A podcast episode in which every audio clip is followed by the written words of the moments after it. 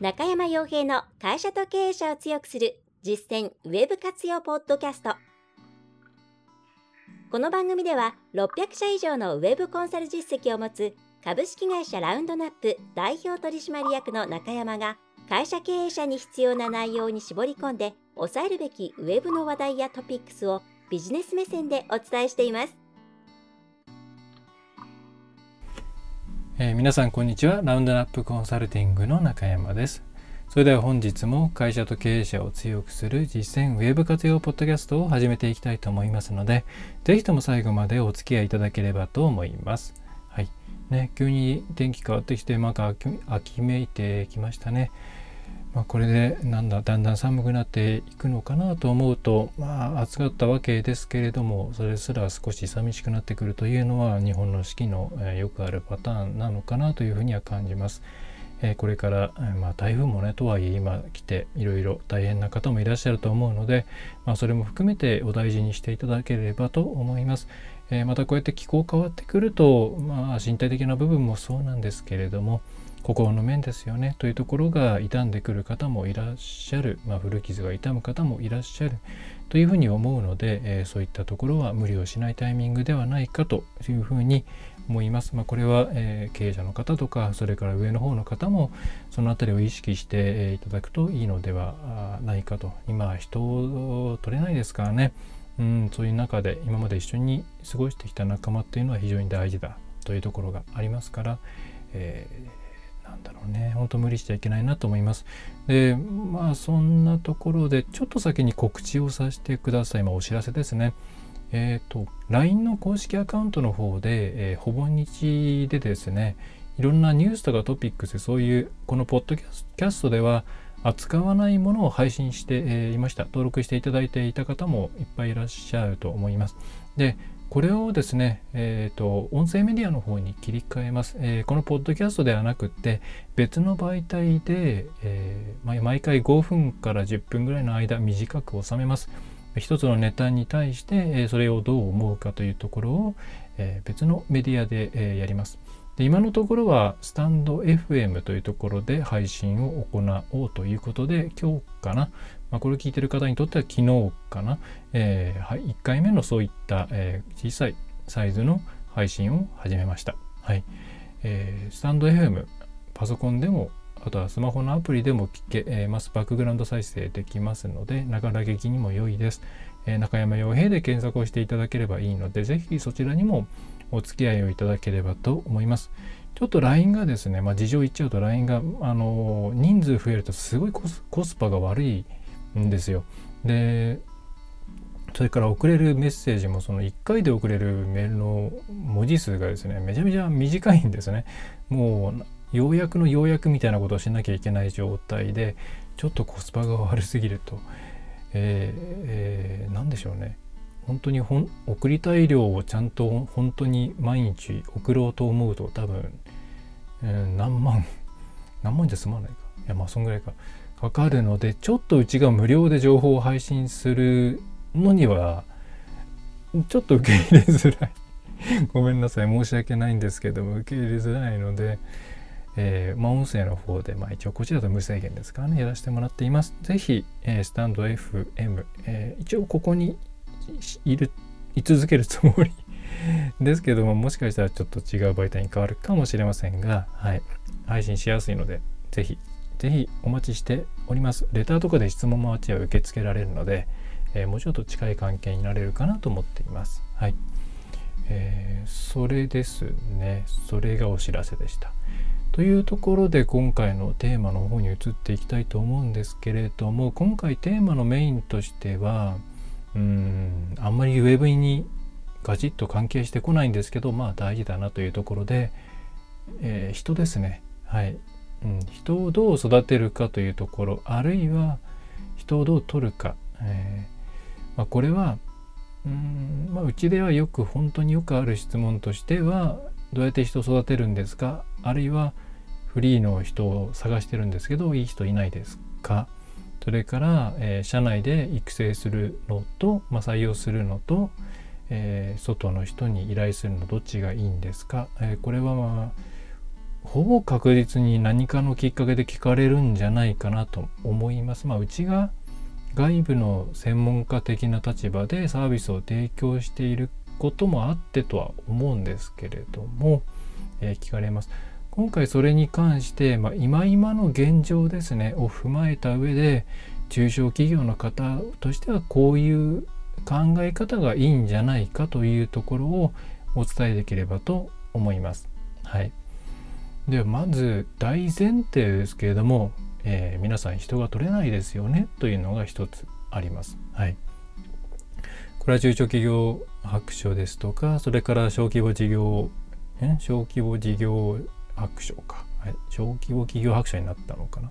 えー、を見てもそうですよね。人材の充足率というものはなかなか上がっていないですし、まあ、そういうデータ見なくても皆さんとしてもそう簡単に人取れないよねというふうなことはもう実感なさっていると思いますまた思ったような人が取れない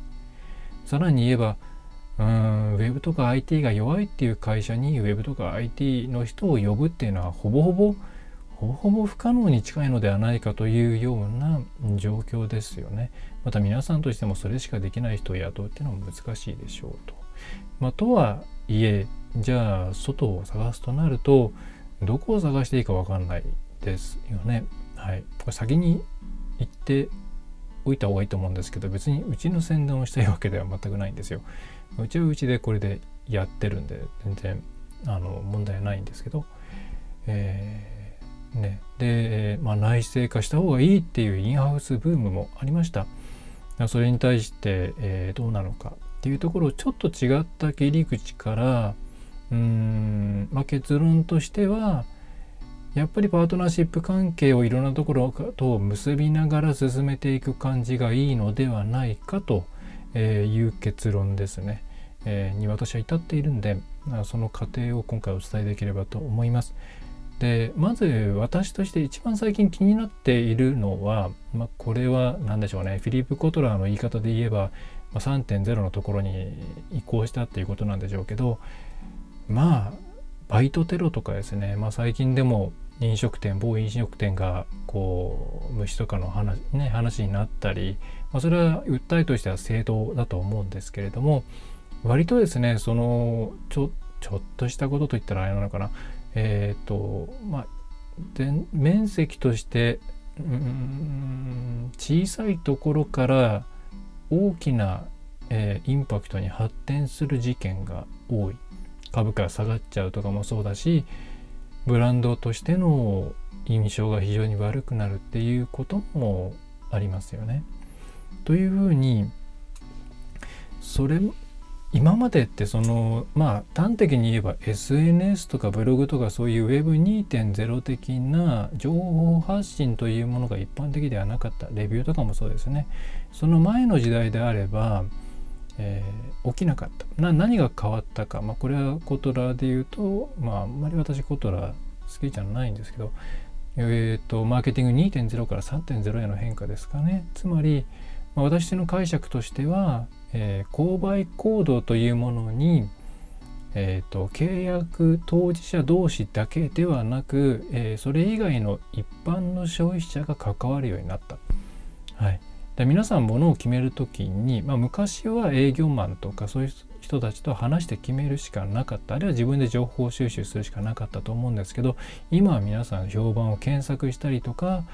ねあのネット上の情報を探したり人に聞いたりっていうふうに、えー、外の人の情報の方をむしろ大事にするじゃないですか。でつまり購買行動意思決定に関して企業その契約当事者以外の一般の人たちの意見というものが非常に大きな、うん、ウェイトを占めるようになったんですね。これが大きな変化です。SNS とかうんブログとかそういうのが広がってきたことによって企業活動に一体何が一番大きい影響がありましたかって言ったら私はもうこれだと思います。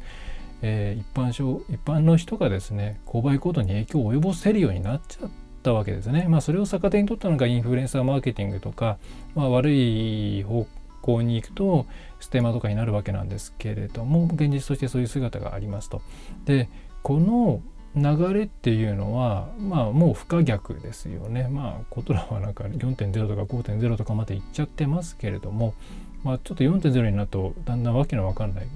えー、自己実現とかになってきているんでちょっとさておきですね。ただそういう、えー、状況は変わらないのでということは、まあ、かなりアンコントローラブルな状況になっているんです。でその時に最もうんリスク要因って言ったらちょっと言い方悪いんですけどとなってくるのっていうのはやっぱりは一緒に働いている仲間まあ社員なんですよね。はい、で、えー、そこのリスクが一番大きいそうするとこれからじゃあどういうふうにしていくのが一番そういう意味で言うリスクを減らせるんですかっていうとうーんとですねとにかく一緒に働く人たちは信頼できる人たちでないといけない。うーんとそれはビジョンミッションとかまあそういう話というよりは問題を起こすような人ではないその尖っていないっていうかですねそういう人たちで自分たちの周りは固めないと固めない固めた方がリスクは少ないんですよ。だから皆さんがずっと一緒に働いていてロイヤリティがあってとかそういう方々ですよね。はなのですごく大事にしなきゃいけないしコミュニケーションを取っていかなきゃいけない。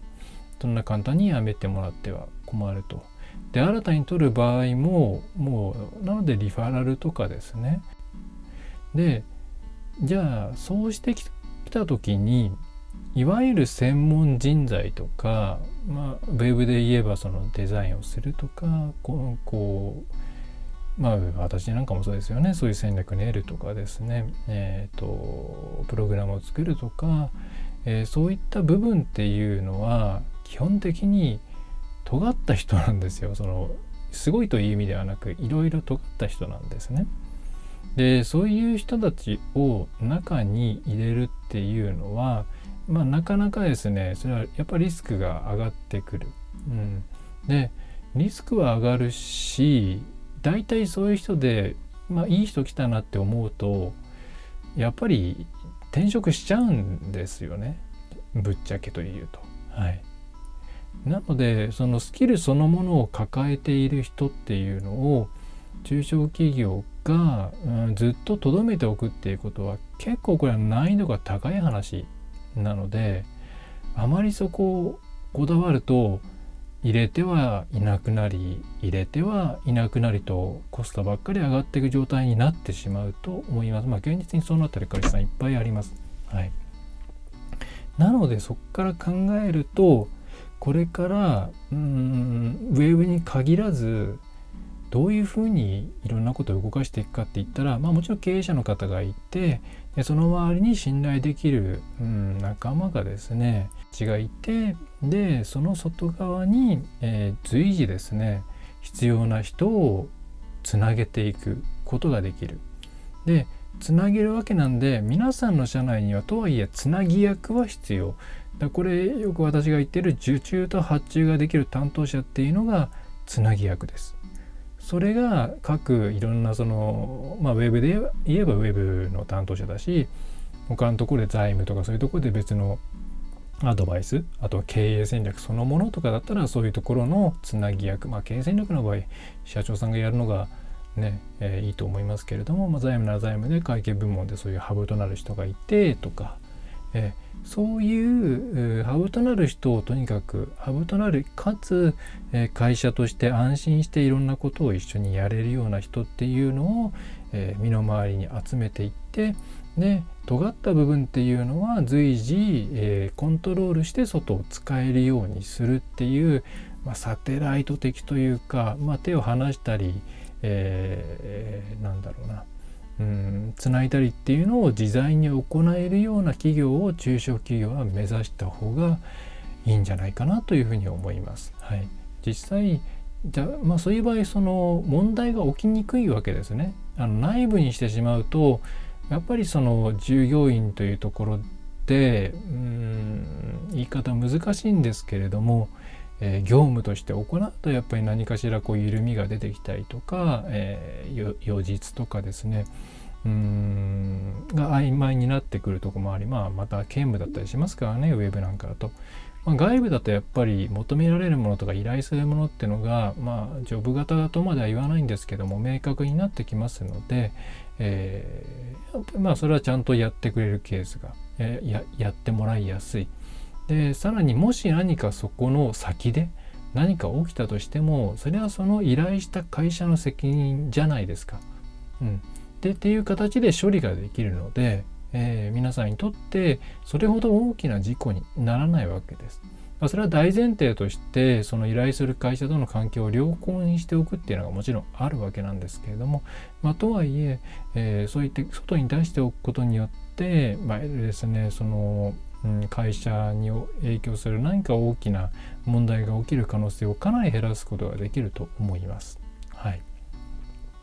まあなので、まあ、実際人も取れなくなっているというところに無理に人を入れるっていうのはやめた方がいいと思います。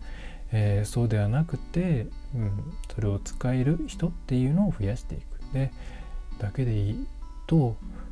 いうのが結論ですね。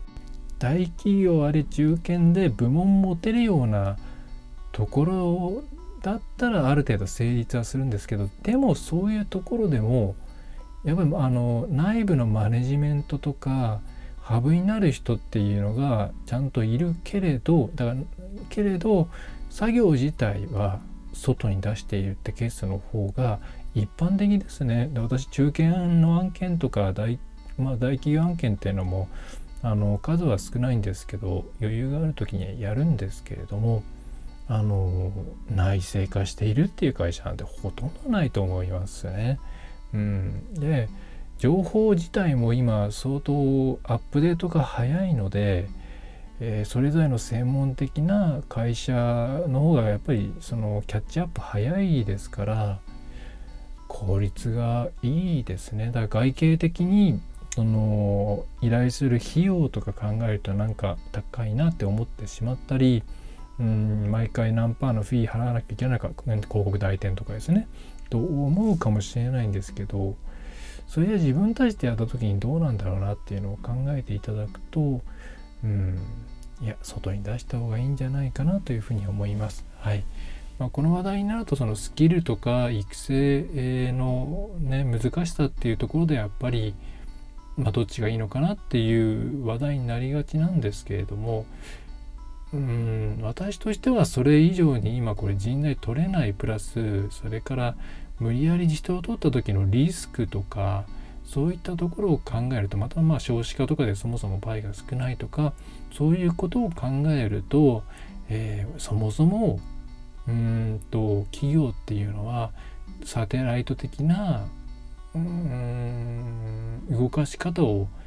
していった方がいいんじゃないかなっていうふうに思うんですよね。えー、まあただ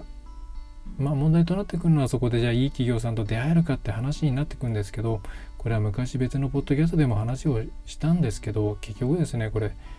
うんある程度その失敗も含めて経験していくっていうのがうん早道なんだろうなと思います。うーん何でしょうね。まあ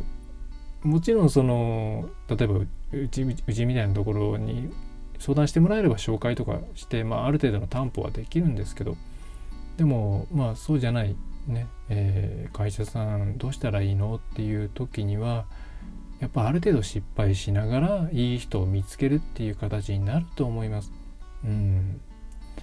で、えー、あのあとそのいいフリーの方いませんかっていうのもよく言われてまあうちから紹介できる人もいるんでそれは紹介するんですけどえー、っとやっぱりそれはもう普段からですねいろんなフリーの方と付き合っていてどの人がいいかなっていうのを見定めっていうのを早め早めに行っておいた方がいいですよ。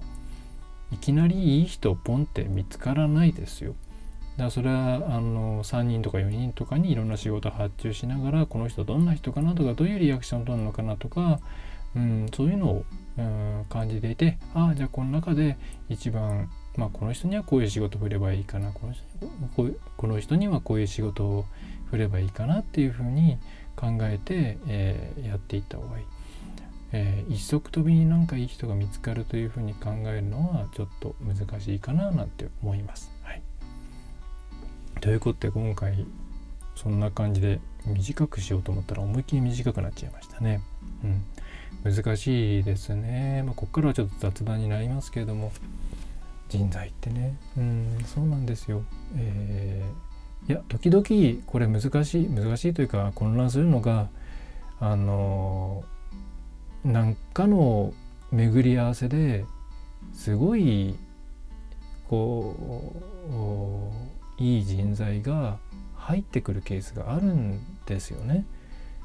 でその企業の仕事業務がもともと好きで、えー、しかもいろんなことに好奇心があって、えー、変なことをしないで、えー、誠実にこう自分で隠しを続けるような人って時々現れてですねでそういう人がやっぱ有名に有名にならなくてもピッコを持ち上げ持ち上げるというかあの取り上げられたりして、えー、目立つそうするとあこういう人が取れるんだって皆さん思っちゃうんですけど正直例えばメディアとかに出てきて、えー、なんか中小企業のなんとか思いっきり変えましたとかなんとかの業界の常識を変えましたみたいな人って本当に本当にレアケースなんですよ。うん、そうなんです。あの実際に会ったりしてみるともうこの人はすごいなっていういう人だったりするんであんまりそういうのをですね期待しない方がいい。期待しない範囲でうんこれね言い方難しいんですよ別にあのなんかできる人は中小企業来ないよって言いたいわけじゃないんですけどねただ現実としてなかなか難しいのでうんまたそれ以外のリスクが今非常に高まってるんですよ。だってうんいたずらでやられるケースだって絶対ありますよ。これこの流れって。日本人こういうの好きですかね。匿名になった瞬間に暴走しますから。罠だってあるわけで。多分今一番その企業に対して大きなダメージを与える方法ってこの辺だと思うんですよね。そういう人を潜入させて暴れさせてとかってあり得ると思うんですよね。そう思うとうん人ってのは難しい難しいからえっ、ー、と自分たちの会社っていうのはそのまま無理に大きくせず、えー、外に、えー、投げられるものは外をうまく使って、えー、スマートに経営していくっていうのが今の、まあ、今後のこの Web2.0 以降の 3, 3とか3.0は知らないです、えー、置いといていいと思います。2.0以降の消費者がすごくさまざまなことに影響を持つようになった時代においてはそういう考え方をした方がいいんじゃないでしょうか。昔みたいに大きくしてみんなでワイワイっていうのは Web2.0 的な世界が来る前だったからそれなりに成立したというふうに考えた方がいいと思いますだから当時のいろんな不祥事とかですね昔のブラックなことっていうのは今なんかあぶり出されてああそこやばかったんだなみたいな話になるわけです当時はそんなの出てこなかったですからね、はい、今は即出てきますので。うん、この時代の違いというものをうまく捉えていただくといいのかなと思います。というわけでそんな感じでまさに今日なんか本当取り留めない話でちょっとね僕もぼーっとしてるんですね。えー、なので、うん、つらつらとお話をさせていただきました。はい。えー、お知らせはさっきと同じです。えー、ぜひ、なんだっけ、スマイル FM じゃない。えー、ほら、ダメだ。あ、スタンド FM ですね。の方も、うん、来てくれると嬉しいなと思います。はい。えー、それでは、うん、あんまり伸ばさないようにしましょう、えー、最後までお聴きいただきましてありがとうございました。ラウンドナップウェブコンサルティングの中山がお送りいたしました。また次回もよろしくお願いいたします。今回の内容はいかがでしたでしょうか？ぜひご質問やご感想をラウンドナップコンサルティングのポッドキャスト質問フォームからお寄せください。お待ちしております。また、ホームページにてたくさんの情報を配信していますので、ぜひブログ、メールマガジン、郵送ニュースレターや各種資料 PDF もご覧ください。この世からウェブを活用できない会社をゼロにするを理念とする株式会社ラウンドナップがお送りいたしました。